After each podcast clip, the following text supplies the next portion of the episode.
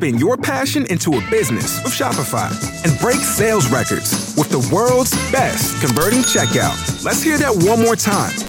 The world's best converting checkout. Shopify's legendary checkout makes it easier for customers to shop on your website, across social media, and everywhere in between. Now that's music to your ears. Any way you spin it, you can be a smash hit with Shopify. Start your dollar a month trial today at shopify.com slash records.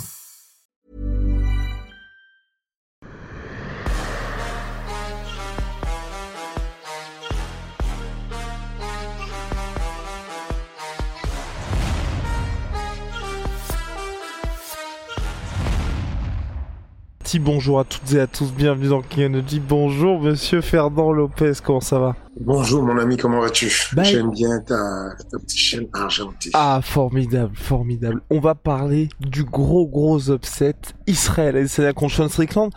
Alors je sais pas si t'es visionnaire ou si c'est une situation de stress post-traumatique après les nombreuses surprises qu'il y a eu ces derniers mois, mais t'avais prévenu, t'étais en mode bon, les gars, faut faire attention parce que Sean Strickland est compliqué. Et ben il s'est passé l'improbable, Adesanya a été battu et clairement battu par décision unanime. C'était hum, bizarre à regarder comme combat. Bizarre, non? Moi, je, moi, je, j'ai kiffé regarder. C'est... Bah évidemment, toi tu te disais ah bah tiens les gars regardez, regardez le combat contre Nassourdine. Vous voyez pourquoi c'est compliqué Sean Strickland? Ah, parce que les gens sont têtus. Dans la vie, les gens sont têtus. Et voilà. Mais, mais bref, euh, il est, il est très très fort. Il a un truc qui fait en particulier.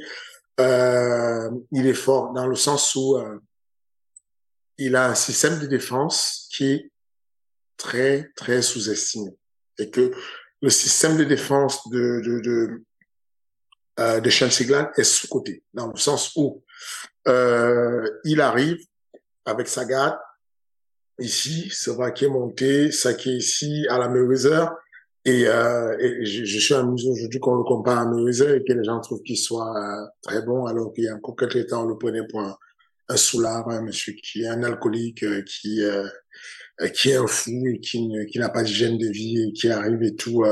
Non, il a fait une performance extraordinaire.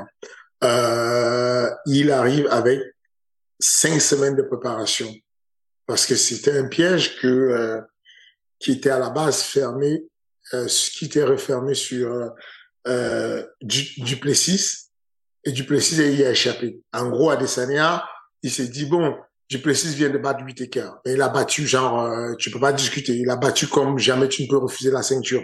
Il a battu Whittaker. Il y a dans, dans aucun monde où tu peux battre Whittaker KO deuxième round et tu n'as pas la ceinture. Ça n'existe nulle part. Whittaker, c'est un problème, tout le monde le sait. Il est crédible. Et donc, on va avoir un gars qui arrive. Euh, euh, euh, donc, aussitôt qu'il gagne, Adesanya dit, moi, je le veux tout de suite, pas après, pas tout de suite, moi, je veux l'affronter. L'UFC, ils se mettent d'accord, c'est maintenant qu'il faut l'affronter. Parce que, mine de rien, il a combattu, même s'il a gagné au deuxième round, il y a quelques petits bobos, euh, donc il y a moyen que on le surprenne, il n'est pas bien préparé. Euh, c'est à quoi euh, dit, non, moi, je, je, je me retire, je suis pas prêt, je suis blessé. Finalement, euh, on propose à Sean Strickland. Ok, de, de retenir ça, il est sixième. Il est sixième, il va faire le titre. Euh, il va faire le titre en Australie. Le décalage aura entre Paris et l'Australie, je ne me rappelle plus, mais c'est une tonne, tu vois. C'est, genre beaucoup. Et donc, il va aller en Australie, il va affronter euh, un mec, donc il a des problèmes de poids, euh, euh, comment il s'appelle? Euh, Sean Strickland, il a, il galère, il a du mal à faire de poids, galère de, de, de, de fou, euh, euh, décalage horaire, il est pas dans sa zone, euh, et en plus, il a que six semaines pour se préparer. Il arrive, il affronte le meilleur boxeur du monde de MMA. On considère aujourd'hui que Adesanya est le- probablement l'un des meilleurs strikers, euh, tout à fait confondu, euh, et dans le pied-point le plus complet à être arrivé au plus haut niveau. Et ce qui se passe, c'est que avec quatre coups, quatre frappes différentes, il va marcher littéralement sur Adesanya. Le le one-two, le type, et puis un contre du gauche, de temps en temps. Il arrive là-bas avec une filichelle, c'est tout ce qu'il a. Hein. C'est ce bras sur le menton ici, et puis il faut son shoulder roll et il joue avec ça. Mais ça va beaucoup l'aider, ça va l'aider à, à vaincre tout ce qu'il a comme embûche, mine de rien. Il va en terrain hostile. Il dit lui-même en presque, enfin, en, en, aux médias, je sens que je vais laisser des neurones, je vais perdre des, des, des cellules du cerveau, tu je, je vais, je vais vraiment euh, morfler, mais je vais aller là-bas, je vais lui apporter la guerre. Et il arrive, où il est arrivé, il a 17 heures de décalage horaire. 17 heures de décalage horaire. Il galère avec le poids. Il n'est pas bien. Euh, et finalement, il va faire le poids parce qu'il n'a que cinq semaines euh, pour se préparer. Et il arrive là-bas et il va juste être parfait dans ce qu'il fait il a souvent été mauvais sur les blocages de low kick. Il va bloquer quasiment tous les low kicks. Il a souvent été, euh, euh, il a souvent exagéré les réactions sur les feintes. Il ne va pas réagir du tout sur les feintes de, euh, de, du champion, de Israël Adesanya. Aucune feinte de marche. Toutes les feintes, dès qu'il y a une feinte et tout, il a juste un mur devant lui. En gros, il joue avec ses mains. S'il y a un jab qui arrive, il va parer. S'il y a un cross qui arrive, il va parer il va à peine faire ce, petit mouvement-là, mais sans exagérer. Là où Israël, quand on lui envoie un jab, par exemple, il va complètement s'ouvrir, essayer des accès pour esquiver comme il fait d'habitude, mais du coup, il a du mal à repartir, à redémarrer, parce que il est en déséquilibre un moment, et le temps de retrouver l'équilibre et tout, il perd du temps et, euh, il va dérouler sur lui, il va lui marcher dessus. Un cadrage exceptionnel. Un coup de pied, un type qui va l'aider parce qu'après ça, quand il lève le genou, ça fait office de feinte. Parce que Adesanya s'est dit, peut-être il y a un coup de pied qui arrive, peut-être il y a un type, mais c'est pas un type, il monte juste le genou. Il reste à Adesanya des axes, il le rattrape avec, une, avec un crochet, il met le bras arrière dessus, et à chaque fois il fait mouche. C'était incroyable de voir autant de précision, là où les gens ont du mal à être précis sur Adesanya parce qu'il donne un faux départ. Ensuite, il va dans une autre direction. Mais lui, il était capable de prédire la place où sera la tête d'Adesanya à quelque chose près. C'était vraiment impressionnant ce qu'il a fait. Euh, et, et, comme je te dis, il est resté sur les fondamentaux, les basiques. Il a gagné son combat avec trois, quatre coups différents. Un jab, un jab cross, one two, euh, un type et le crochet du bras avant en compte. C'est tout ce qu'il a fait. Il a fait que ça du basique. Il a avancé tout le temps. Il a bloqué tout le temps. Et du coup, euh, il a asphyxié le champion. Le champion qui n'a pas pu se renouveler et trouver une solution. Donc, euh, épique. C'était euh, à part le deuxième round où moi je le vois euh, perdre. Peut-être le troisième, mais surtout le deuxième. Mais tous les autres, il lui a marché dessus. Il a dominé complètement. Et, et, c'est fou parce que ce mec est eh sixième. Il est classé sixième au moment où il brille pour le championnat. Et, et, ça me ramène à ce que je dis souvent. Faut oser. Faut oser demander. Il ne faut pas laisser la narration se faire telle qu'elle veut se faire. Le combat vient de terminer. On sent qu'il y a une narration déjà qui va être faite, qui n'est pas celle euh, de celle du peuple ou celle de tout le monde.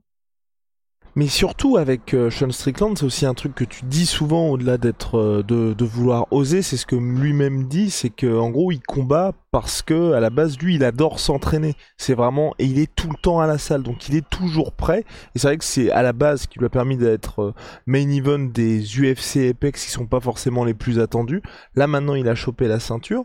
On a très bien vu comment il a gagné contre Adesanya, mais côté Adesanya, est-ce que toi t'as pas été surpris? Moi j'étais il y a eu un manque d'urgence de j'ai eu l'impression tu vois à partir du moment où il y a eu ce knockdown fin de premier round que je vais, vais pas dire que la messe était dite mais tu vois ça il a déroulé comme il déroule d'habitude sauf que là il était en retard et c'était très frustrant de voir ce combat là c'était frustrant pour celui qui était un fan d'Adesanya et c'était moins frustrant pour ceux qui n'étaient pas fans. Enfin, je comprends ta position euh, ou la position de ceux qui sont euh, fans d'Adesanya et moi-même, premier fan d'Adesanya, j'étais un peu à mode, ah, c'est dur, tu vois. Mais la réalité, c'est que euh, il faut le savoir, il faut le vivre pour le comprendre.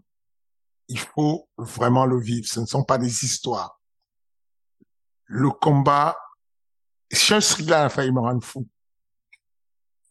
Parce que le, le rôle d'un coach, c'est réfléchir rapidement pour trouver des solutions Donc, pendant que le combat se passe, Eugène Berman, le coach d'Israël Adesanya, pète un plomb. Il est en train d'essayer de trouver des solutions à son gars. Il trouve des il essaye et c'est galère. Et nous, on a commencé à trouver la solution sur Shriglan à la fin du troisième round.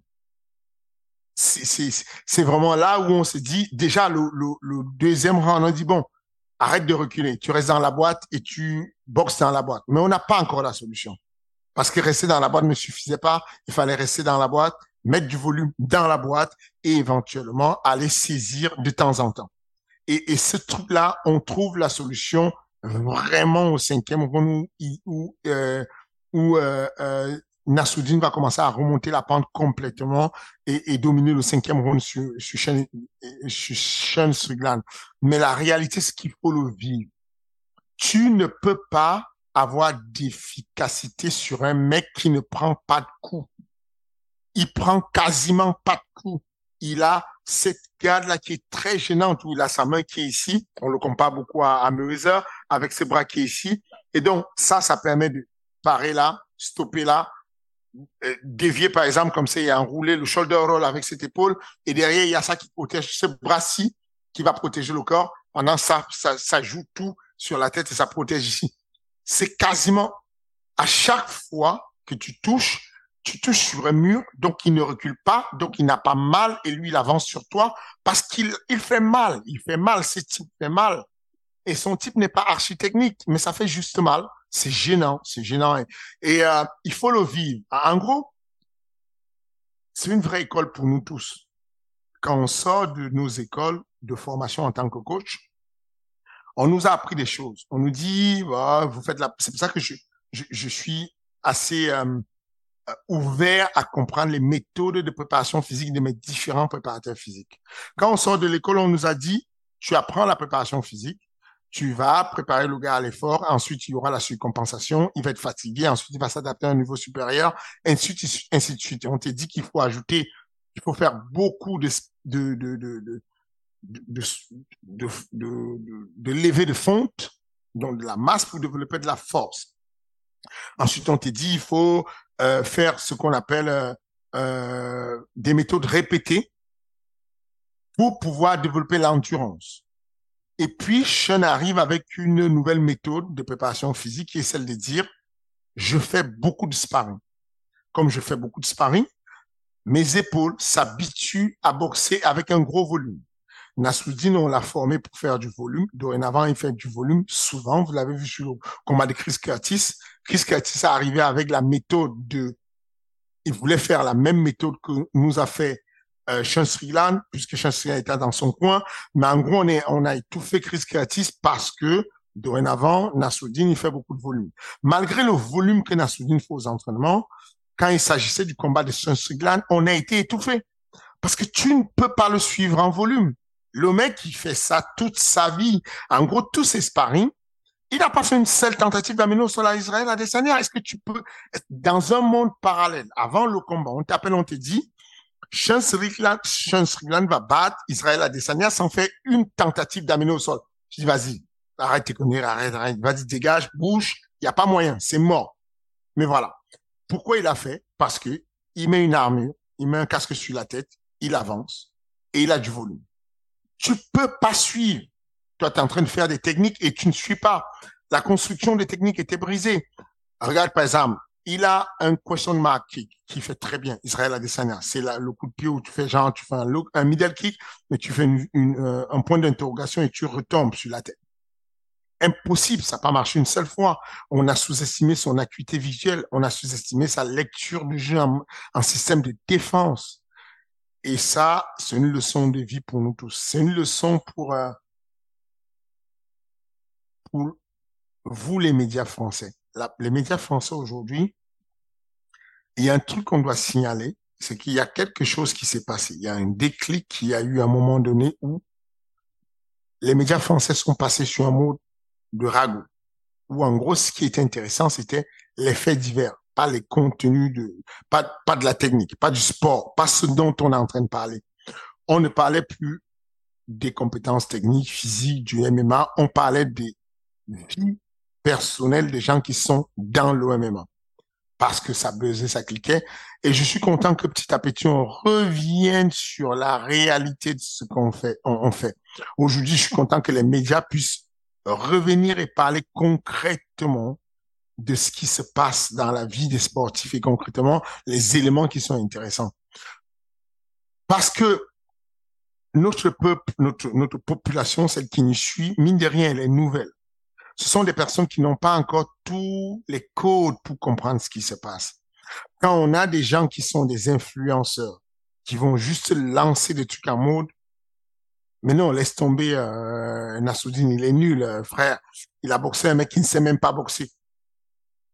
C'est dangereux de dire ça parce que le commun des, des spectateurs qui suit là regarde un gars comme Sean Strickland boxer. Effectivement, c'est pas beau à voir quand il boxe. Sean Strickland, c'est pas terrible sa boxe, mais c'est tellement efficace. Et c'est une ouverture et une nouvelle école de boxe si on est ouvert d'esprit et si on conçoit que il pète fort. Mais si on rabâche tout à dire c'est binaire, où tu es bon, tu réussis, tu gagnes, tu es bon, tu perds un combat, tu es mauvais, tu es, nul. C'est une culture qui est qui m'a beaucoup gêné ces derniers temps. Euh, il y a une certaine descente du débat où, où le débat n'est plus un débat intelligent, où on commence à faire des débats très moches, très sombres. Pourquoi? Parce que euh, les personnes qui vont faire des interviews, qui vont parler un peu des MMA, ne parlent plus du MMA, mais parlent beaucoup plus des ragots. Mais sur tous les sujets, sur complètement tous les sujets. Enfin, enfin c'est pas, c'est pas pour parler des miens ou pour parler, je dis, je le dis sincèrement pour tout le monde. C'est mieux pour nous tous de comprendre la réalité de, de, de, euh, de, de ce qui se passe et de donner les, les éléments pour que les, les gens, les fans de football qu'on vient de recevoir sur le MMA, ces fans-là puissent comprendre les ténèbres des et qu'on leur apporte de la connaissance. Fernand. Oui. Je voulais ajouter par rapport à ça justement, les gens là qui commencent à se rendre compte qu'en fait, euh, bah, que ce soit Nassourdine avec sa performance, ou même Sean Strickland qui aujourd'hui est huitième du classement pound for pound à l'UFC, Adesanya qui passe neuvième. Donc comme quoi tu vois même à l'UFC, c'est vrai qu'il y a aussi cette culture un peu de l'instant parce que Adesanya il peut pas passer du jour au lendemain de top 4 à neuvième, tu vois, alors que c'est le classement officiel de l'UFC.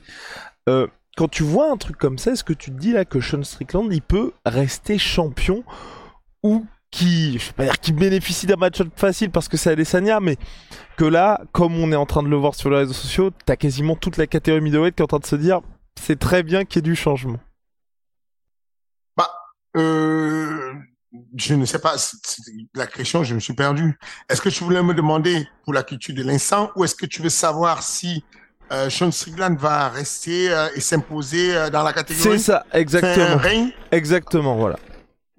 Je pense qu'il est possible. Là, aujourd'hui, dans la catégorie de 84, de 84 kilos, quand tu vois le classement de l'UFC, tout le monde a chuté.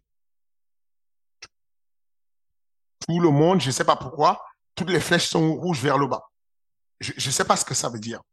Je ne sais pas pourquoi Sean Strickland, le fait qu'il gagne et devienne champion, fait que Duplessis chute euh, euh, je sais pas moi, tout le monde là, euh, Whitaker, euh, tout, tout le monde a chuté. Je ne sais pas pourquoi. Paulo Costa, tout le monde.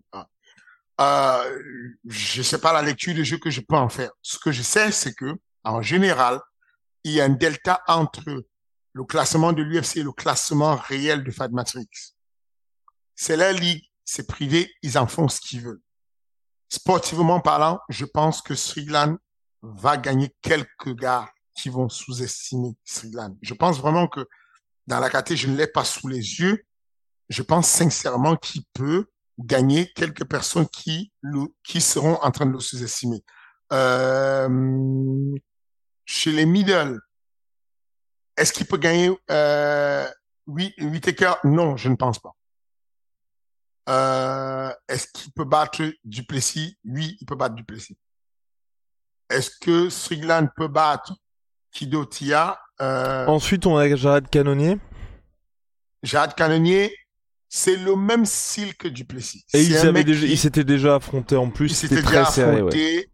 mais mais c'est le même style. Et aujourd'hui, euh, il y a eu, euh, il y a l'effet champion. Quand tu es champion, tu, tu, tu, tu, as une certaine confiance en toi qui te met quand même bien. Je pense que Srilan aujourd'hui pourrait battre euh, Canonnier.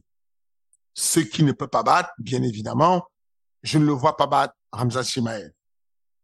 Je pense que le match qui devrait se faire, c'est Israël qui affronte Ramzat Chimaev.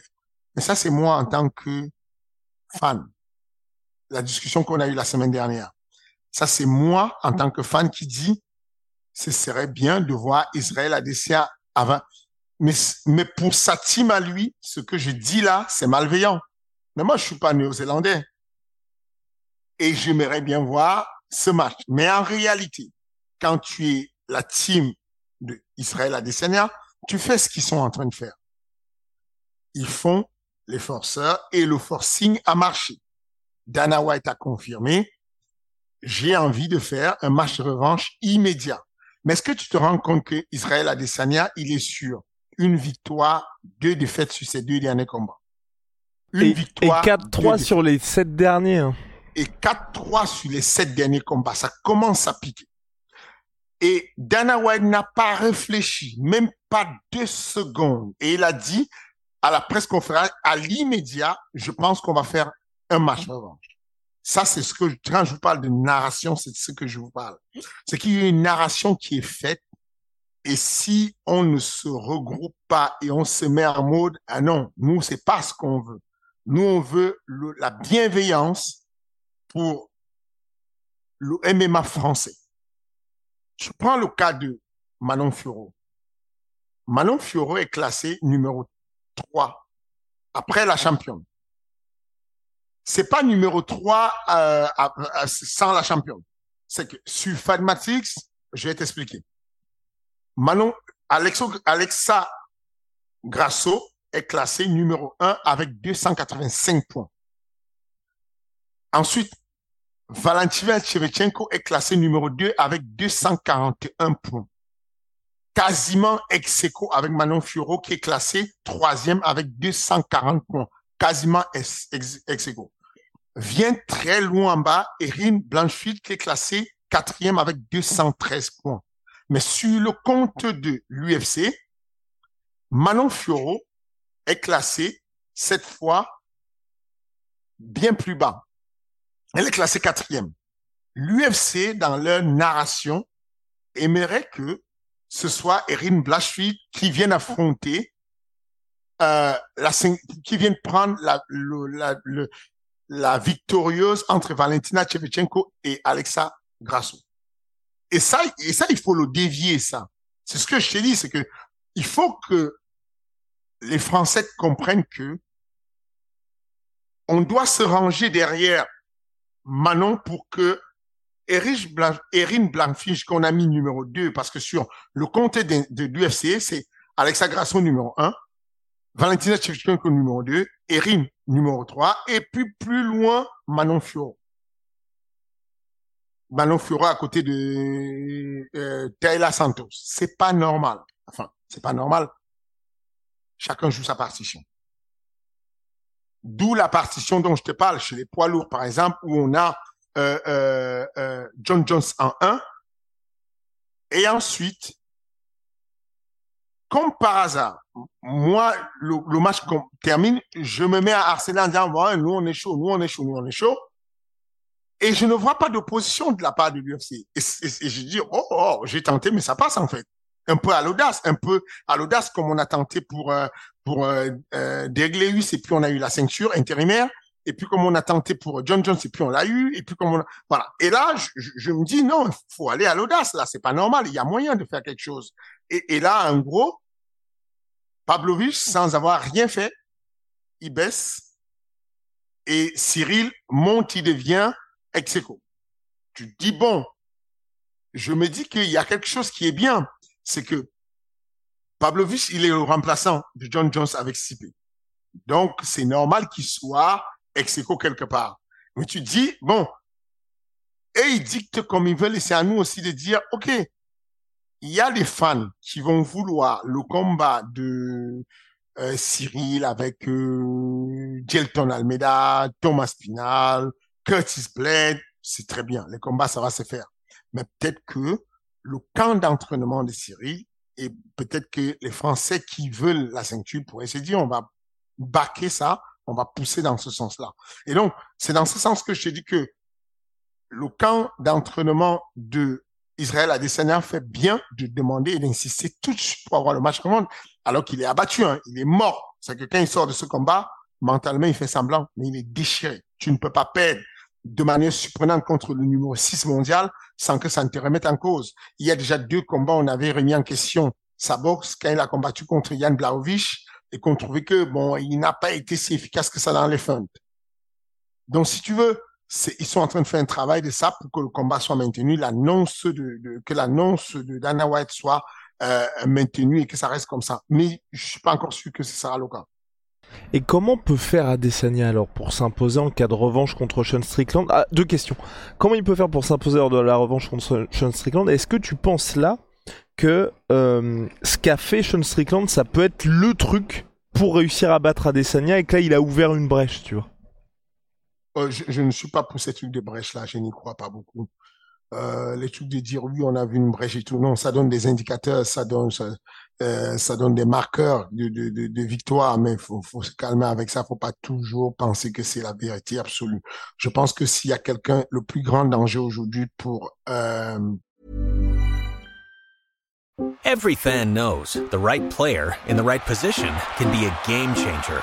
Put LifeLock between your identity and identity thieves to monitor and alert you to threats you could miss. Plus, with a US-based restoration specialist on your team, you won't have to face drained accounts, fraudulent loans, or other losses from identity theft alone. All backed by the LifeLock Million Dollar Protection Package. Change the game on identity theft. Save up to 25% your first year at LifeLock.com slash aware. Euh, pour, Adesanya euh, Non, pour Sean Strickland, ça reste Adesanya. Parce qu'il est passé par là, parce qu'il a vécu, parce qu'il sait. Il ne savait pas. Maintenant, il sait. Tu le remets dessus. Il sait faire. Il sait gagner. Il, sera de tous les mecs qui sont là en train de vouloir battre Sean Strickland, ceux qui sont près de le battre, c'est Adesanya, c'est Nassoudine Imavov. Parce qu'ils savent, ils l'ont déjà vécu avec ta sourdine d'ailleurs. Est-ce que, parce que voilà, toi là, c'est t'es reparti avec ton pressing. Pour Nassourdine qui va combattre lors du prochain pay-per-view, est-ce que juste après le résultat, t'as envoyé des petits messages en mode bon les gars, ou t'attends que le combat se fasse? Non, non, moi j'ai déjà parlé avec. Euh, c'est des conversations naturelles. Bon, félicitations pour l'événement du UFC 293, mais on est d'accord que Maintenant, vous comprenez de quoi on parle. On est d'accord que vous voyez maintenant euh, différemment Nassourdine. Voilà un gosse qui arrive et tout, qui fait son premier main event. Il est sous pression. Il le fait à 93 kilos au lieu de 84 kilos.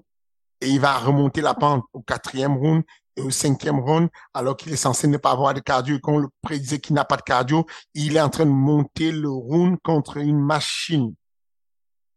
Sean reste une machine, quoi qu'on dise. Et, et, et, et donc, du coup, euh, c'est ce qu'on veut construire. C'est que on a l'opportunité d'une très belle histoire. Au lieu d'attendre que l'histoire se fasse tout seul, faut la, faut construire. Faut aller titiller, faut aller rappeler au, au matchmaker. Et les gars, voilà ce qui est possible.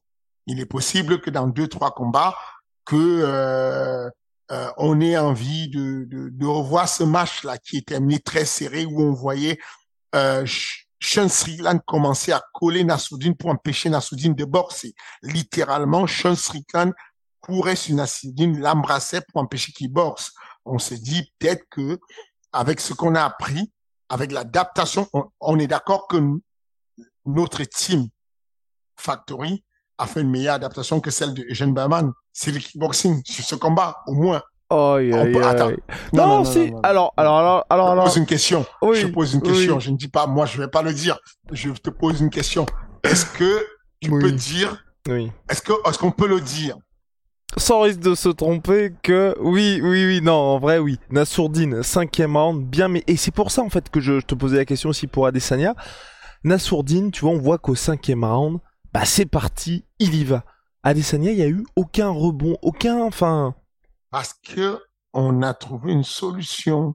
Et si tu n'as pas la solution, tu t'embourbes avec lui. C'est un bourbier. Mm. je te promets Sean Strickland, c'est un bourbier, tu penses le connaître de loin. Quand le combat commence, il y a dans notre coin, enfin, on, on le coachait, j'étais avec Cyril, j'étais avec euh, Ibrahim, il y a des experts quand même dessus. Enfin, mais c'est un bourbier. On a eu du mal à capter ce qui se passe. Ça prend du temps à capter ce qui se passe. Et je te dis que si le kickboxing n'a pas trouvé la solution, et donc tu, si tu ne trouves pas la solution, aussi bon que tu sois, tu vas répéter les mêmes choses, tu vois. C'est pour ça que je te dis que aujourd'hui qu'il sait ce qui s'est passé. Aujourd'hui, il est très intelligent, Adesanya. Le camp d'entraînement d'Adesanya, ils sont parmi les meilleurs dans le monde. Quand ils vont rentrer dans leur camp, quand ils vont se repréparer, si on leur donne le match revanche, je pense qu'ils vont gagner. Je pense vraiment que s'il y a revanche, Siglan Adesanya, c'est mauvais pour euh, la publicité parce que euh, en réalité l'UFC s'en fout un peu de ce que je les gens. En réalité, c'est comme ça qu'il marche. Mais en réalité, ce n'est pas le contentement du peuple ou de, de ce qu'on veut. Mais s'ils le font, Adesanya est champion. Il va regagner. J'en suis persuadé. Parce que Sean est basique, mais il est très bizarre dans sa, dans son basique. Si tu ne l'étudies pas avant, tu te casses les dents, mais d'une force, tu te casses les dents. Donc, euh, euh, je pense qu'il a capté ce qui s'est passé et qu'il va s'adapter. Et tout ce qui est euh, un petit peu, je sais que t'aimes pas en parler, mais je te pose quand même la question. Tout ce qui peut être hors sportif, tu vois là ce que les gens commencent à dire, qu'elle est peut-être trop combattu, qu'il lui faut une pause. Ça pour toi c'est extérieur et c'est pas, enfin c'est c'est quelque chose qu'on ne saura sans doute jamais? Non, c'est propre à chacun. Ok. C'est pas, c'est c'est vraiment, moi, moi c'est pas que je n'aime pas en parler. Je veux parler de ce qui est mesurable, quantifiable, ce que je peux palper, ce que je peux affirmer la spéculation me saoule en fait. Sérieusement, ce que je constate de plus en plus, c'est que sur tous les podcasts, nous tous, on spécule beaucoup. Et, et, et quand, je, quand tu es d'un côté du comptoir, tu ne sens pas la spéculation. Quand tu es de l'autre côté, des deux côtés comme moi, oh, c'est relou la spéculation. Il y a des gens des fois qui spéculent sur des trucs de mes athlètes ou de mon camp d'entraînement, et c'est des trucs qui sont à mille lieues de la réalité. Et je me dis, mais comment ils font pour parler de ce qu'ils ne savent pas? Pourquoi ils ferment pas leur bouche? Parce qu'ils sont à mille lieues de capter la réalité. Et c'est juste contre ça que je lutte aujourd'hui, c'est la spéculation gratuite, de dire, oui, tu sais, je pense qu'il a trop combattu. Qui suis-je pour savoir comment je fais sans avoir fait une étude, sans connaître précisément et juste deviner que il a perdu parce qu'il combattait beaucoup? Pourquoi avant il ne perdait pas quand il combattait Il a souvent une fréquence de combat quand même élevée, tu vois? Euh, il y a des gens qui combattent beaucoup et qui gagnent malgré qu'ils combattent beaucoup. Regarde euh, Cyril dans sa, son rythme de combat sur il y a, il y a quelques années, comment il, a fait, euh, je crois, en un an, cinq combats ou quatre combats, et sur l'année d'après, il a, fait, il a fait quatre combats encore. Enfin, il enchaîne pas mal. Et, et pourtant, il était performant. C'est propre à chacun. Il y a des gens comme Sean Strickland, il aime tellement faire le sparring, tu vas lui donner 12 combats l'année, il va kiffer. Et puis, il y a d'autres personnes qui le vivent mal. Je ne sais pas. Je n'ai pas envie de spéculer. La manière dont Dana White s'est mis en mode protection très rapide sur Adesanya, j'aurais voulu qu'il mette la même protection très rapide sur euh, sur euh, Cyril. Parce que euh, Adesanya perd sur la longueur 25 minutes. Ça dure super longtemps. Moi, j'aurais voulu que Dana White dise je n'ai pas reconnu Cyril, il n'est pas le même, je sais pas qu'est-ce qui lui est arrivé, peut-être qu'il est blessé.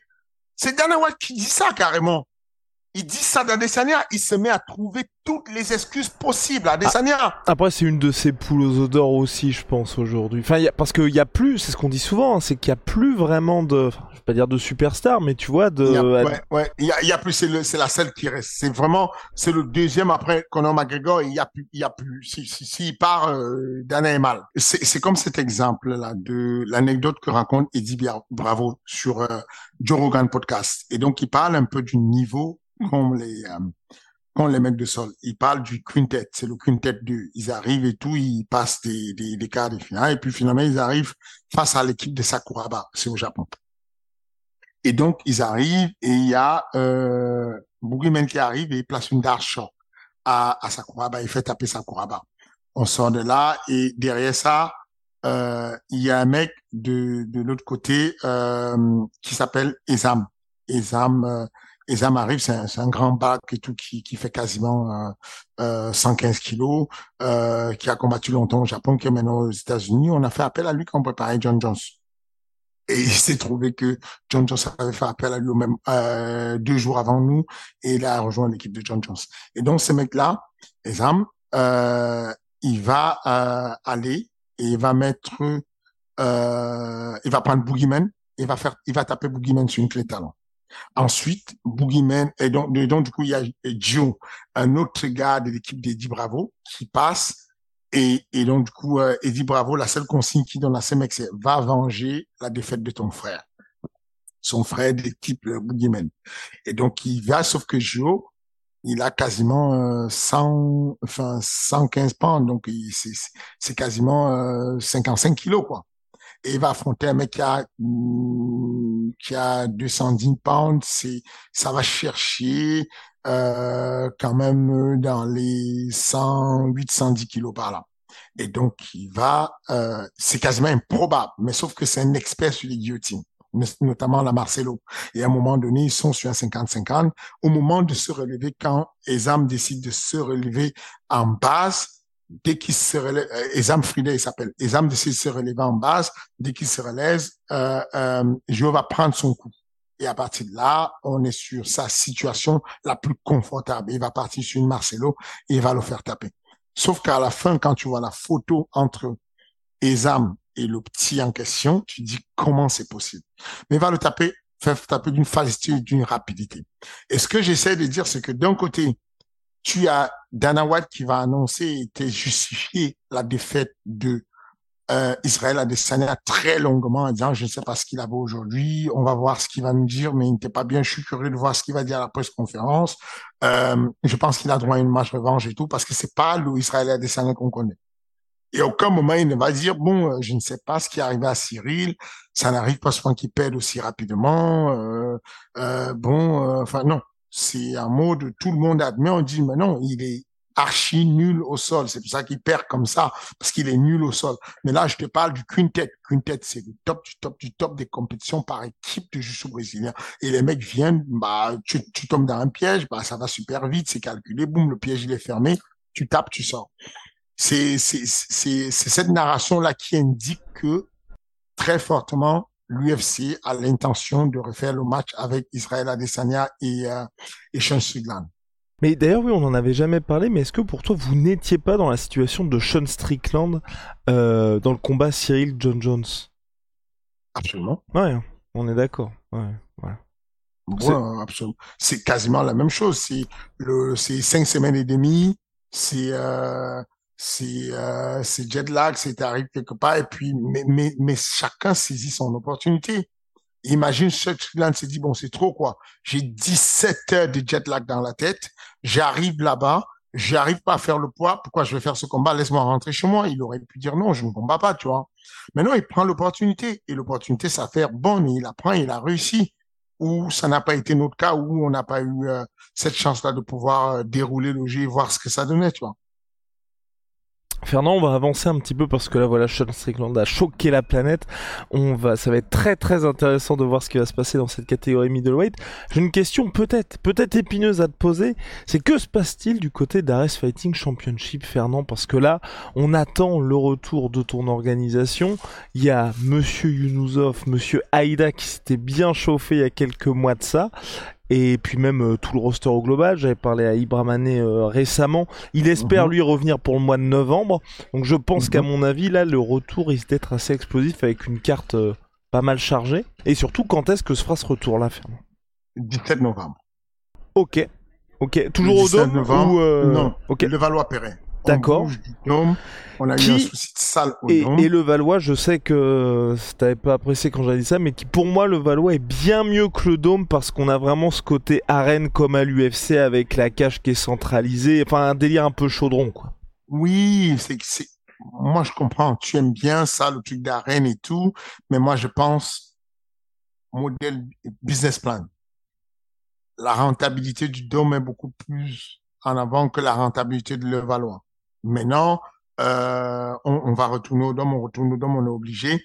Et donc, du coup, on a sur le 17 novembre, on a Baki qui va affronter Félix Klinghammer pour la ceinture de welterweight. Et ensuite, on a Mustafa Aida qui va affronter euh, Abu Younusor.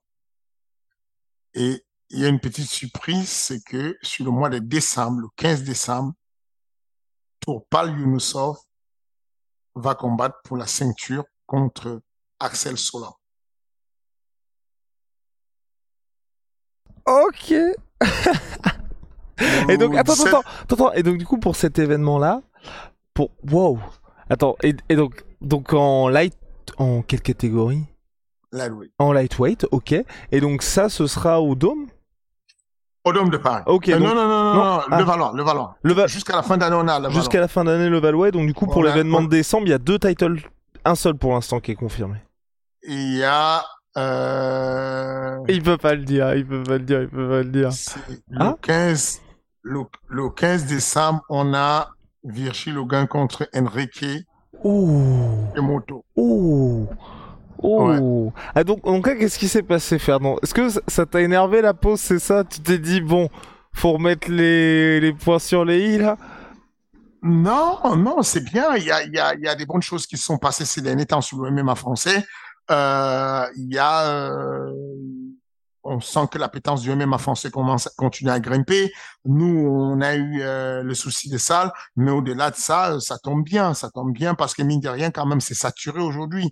Il y a l'UFC qui était là au mois de septembre. Toujours sur le mois de septembre, on a eu euh, le Brave avec Hexagone, toujours sur le mois de septembre. On a le PFL qui arrive.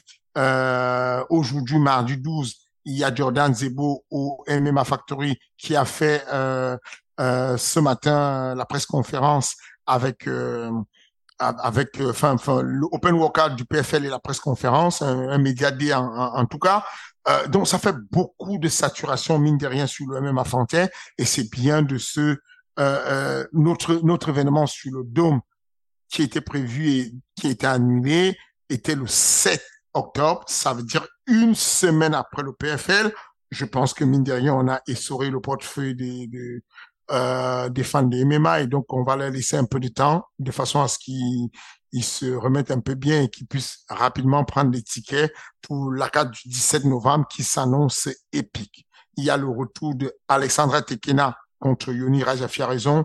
Il y a Jackie Jeanne qui va affronter Carlos Montoros. Il y a euh, qui d'autre qui combat? Il y a euh, Emmanuel Dawa qui va affronter Gilles Oudela. Il y a, euh, enfin, voilà, il, il y a de quoi faire. Il y a des beaux combats qui arrivent le 17 et puis le 15 aussi, ça va, ça va sérieusement chauffer. Parce que euh, Youssouf Binaté va affronter Mehdi Saadi, Asia Miri revient contre Levi Steedman, euh, reprend le service contre Joffy Woolton, euh, le démarrage de Aziz, euh, Aziz Lali, enfin ça va, ça va dans tous les sens. C'est vraiment énervé les deux, les derniers fight de l'année. Fernand, tu manques à tous tes devoirs, je pense. La billetterie. Parce que là, même moi, même moi, j'ai envie de prendre mon, mon ticket pour Arès. Ça arrive quand, là? La billetterie arrive au courant de la semaine prochaine. Ok, oh là là. Et, et juste petite question, parce que tu vois, j'ai j'ai pas mal parlé d'Arès ces dernières semaines, tu vois, parce que c'est vrai que les gens avec les organisations qui arrivaient au outre-Atlantique, euh, bah, ils se posaient la question, quelle est la grosse organisation en France? Et justement, je parlais d'Arès, qui avait ce côté, justement, où toi, tu faisais sortir les, les pépites pour ensuite qu'elles aillent dans des grosses ligues, comme ce qui se passe avec Jordan là, comme ce qui s'est passé avec la passerelle que tu as pu faire entre Arès et l'UFC. Là, aujourd'hui, tu vois, t'as présenté les deux title fights qu'il va y avoir avec à chaque fois des gars, on est d'accord, c'est le futur, c'est des gars qui sont jeunes, mais je me dis, ce serait presque dommage qu'ils partent juste après ou après une défense de ceinture à l'UFC. Parce que ça fait pas très longtemps que les gens les ont découverts. Globalement, les gars, ça fait quoi, moins d'un an qu'ils sont connus Le deal est le suivant. Si jamais ils partent à l'UFC, ça veut dire que l'UFC les a demandés. Si l'UFC les demande, ça veut dire qu'ils sont prêts pour ce marché-là. Faut pas les retenir. Non, mais je, dis ça dans le sens, tu vois, Cyril, dans son live, il disait à, propos d'Ibra, en gros, si tu gagnes la ceinture, ce serait bien que tu fasses une, une défense pour Ares. Mais dans le sens où j'ai presque l'impression que. Qui disait ça, Cyril Cyril, ouais, Cyril disait ça. Pour... Cyril, pourquoi lui n'a pas défendu longtemps la ceinture du TKO Lui, il est entré à l'UFC, il avait encore. Il, avait, il a signé à l'UFC, il avait deux combats. Il est entré à l'UFC, il avait trois combats. Entre la signature de l'UFC s'il y avait une obligation de terminer le troisième combat avec le TKO et puis il est entré. Ce que je veux dire, c'est que c'est bien de laisser nous, notre boulot, Benjamin et moi, et le matchmaking d'Ares, c'est d'aller tout le temps recruter et donner la chance et monter ses petits. On pourrait considérer un gars comme Virgil Hogan de se dire, bon, on va faire qu'il attende un peu, on va voir. Non. Quand l'UFC se fait se met à recruter des mecs qui ont 5-0, nous, on doit commencer à recruter des mecs qui ont 1-0 et de les accélérer, mais des bons, des bons bons qui sont capables. Vision, il a, il a, il a quatre combats, mais il a un niveau tellement solide. Il a cinq combats, mais il a un niveau tellement solide que il est prêt à affronter un expert qui a fait le contender serait comme Enrique Shikemoto. C'est ce qu'on a envie de voir. Aujourd'hui, il y a un mec qui a construit, euh, je crois que c'est The Whistle, un grand média anglais qui a construit les quatre personnes les plus dangereuses dans chaque catégorie. Et dans la catégorie des 84 kilos, il a mis Beau Nicole comme étant l'un des mecs des trois, le top trois mecs les plus dangereux pour euh, la ceinture des 84 kilos, pour le champion euh, Adesanya. quand il a fait son classement, il n'y avait pas encore euh, Sean comme champion. Donc, Beau Nicole, le nombre de combats n'a pas de sens. Ce qui compte, c'est l'efficacité et la puissance que les mecs ont. Les mecs qui sont bons, faut les laisser glisser vers l'avant. On n'a pas de temps à perdre. Et, le fait qu'ils glissent vers l'avant dynamise l'industrie et fait bouger les choses. Si ces mecs-là rapportent une tonne de thunes comme à Desania, je comprends qu'on veuille absolument les garder. Mais au bout d'un moment, ce qui est intéressant, c'est qu'on va se classer numéro un des événements dans la localisation européenne et française parce qu'on est capable de développer beaucoup de jeunes talents et qu'on est capable tout le temps de recruter et d'aspirer. On n'a que ça. Tu te rends compte que sur la FATCA, j'étais cité un jeune comme Aziz Lali, je pense que ça, ça t'indique vers où on va. C'est que on, on, on, le, le, le a tellement bougé qu'on est en train d'avancer déjà, tu vois. Et il faut les faire avancer. Là, il y a un combat qui, moi, me hype. C'est le combat. Rizen avait perdu contre une fille. Gisèle Morera. Qui est, bah, euh, qui est sans doute la meilleure bantamweight hors UFC, hein, honnêtement. Voilà, qui est aujourd'hui la meilleure bantamweight UFC, hors UFC. Bah, elles vont refaire le match revanche pour une ceinture. Ouais, ça va être pas mal là comme planning. Et quand je te disais ça, Fernand, c'était bien sûr par rapport au. En gros, je comprends complètement la question de passerelle, ça n'a pas évolué, mais c'était plus ce côté, tu vois, quand tu vois aujourd'hui que le PFL arrive à trouver, euh, bah, arrive à trouver mine de rien son public, l'UFC ça fait soldat, tu vois, de se dire, est-ce qu'à un moment, Arès, tu vas toi être tenté de te dire, bon, est-ce que là, justement, on ferait pas plus qu'aujourd'hui des combats où pour Virgil Hogan, pour euh, Mustafa Aida, euh, Abu, pour euh, Baki, où c'est des moments où on va se dire, on va savoir où ils sont, mais avoir cette espèce de super S où les gars sont à un stade de maturité un peu plus avancé, où tu te dis, là voilà, c'est un, un événement calibre Big Leagues, tu vois. Et si tu es en train de réfléchir à ça toi aussi Oui, j'aimerais que ce soit calibre calibre big league, mais ça va avec le développement. Il y a ce qu'on appelle une onde. Euh, les Italiens ont inventé un mot euh, pour dire que tu ne tu dois suivre le rythme de 50 km heure et de ne pas passer les feux rouges tout euh, de ne pas vouloir accélérer parce qu'en accélérant, tu vas tomber sur un feu rouge. Pour profiter, ils disent usufruire de l'onde de l'onde pour, profiter de l'onde verte et de pouvoir être au feu vert souvent et souvent, il faut avoir un rythme qui est correct. Si tu accélères trop, tu te retrouves à un niveau où il y a des bouchons. Si tu vas si tu, non, si tu accélères trop, tu vas avoir des trous et tu auras des bouchons plus longs ou c'est ou, alors euh, tu vas te retrouver dans une situation où si tu vas lentement, tu vas créer des bouchons avant. Il faut avoir un rythme normal pour que tu puisses profiter de l'onde verte tout au long du cursus. Le cursus de formation fait qu'on reçoit les athlètes, on les forme, on leur donne l'occasion de briller. Quand l'UFC les absorbe, ça veut dire que l'UFC en a besoin. L'UFC, là, sur la fin d'année 2023, a recruté en tout six athlètes du MMA, de, de, de d'Ares. Six athlètes d'Ares. Quand tu prends ce nombre d'athlètes, il y a un truc qui se fait, il faut avoir la vitesse normale pour reconstituer le roster, repousser le roster et avancer. Si tu bloques trop le roster, tu auras des bouchons et tu seras incapable de leur donner le nombre de combats. Si tu te mets à bloquer le roster et que les gars montent et commencent à demander des primes très grandes, des conséquences et que tu ne peux pas suivre, tu vas bloquer. C'est pour ça qu'on est en ce moment sur une grosse levée de fonds pour pouvoir développer, avoir vraiment le côté, on va avoir un budget pas simplement pour payer les athlètes, mais pour développer le roster, pour pouvoir gonfler et garder les bons athlètes parce qu'ils sont mieux payés, ainsi de suite. Donc, il y a une espèce d'onde verte à respecter pour ne pas créer des bouchons, ni en amont, ni en, en, aval.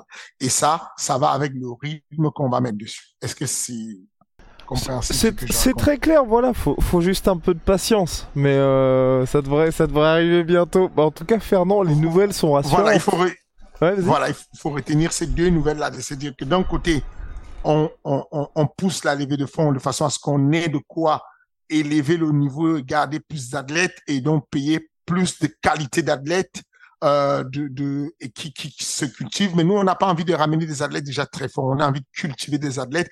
Quand je te cite des noms comme ceux que j'ai cités, tu les reconnais. Tu les as vus se produire sur Ares. Tu sais ce qu'ils valent. Tu sais les spectateurs. Tu peux dire à quelque chose près le nombre de spectateurs qui vont ramener, les gens qui vont les supporter, de quel quartier viennent les spectateurs, parce qu'on les connaît, on les a construits, on les monte ensemble.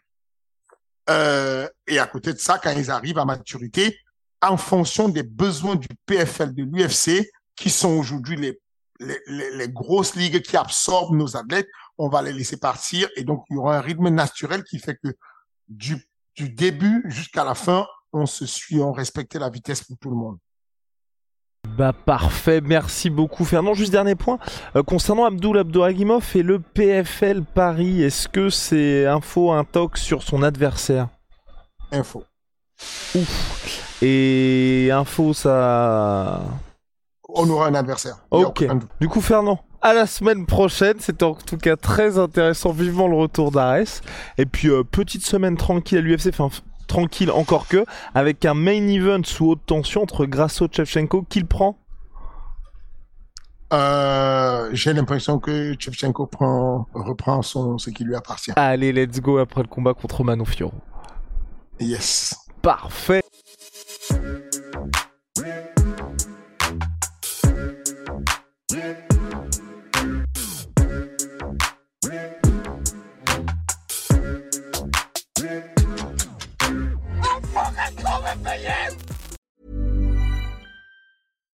Every fan knows the right player in the right position can be a game changer.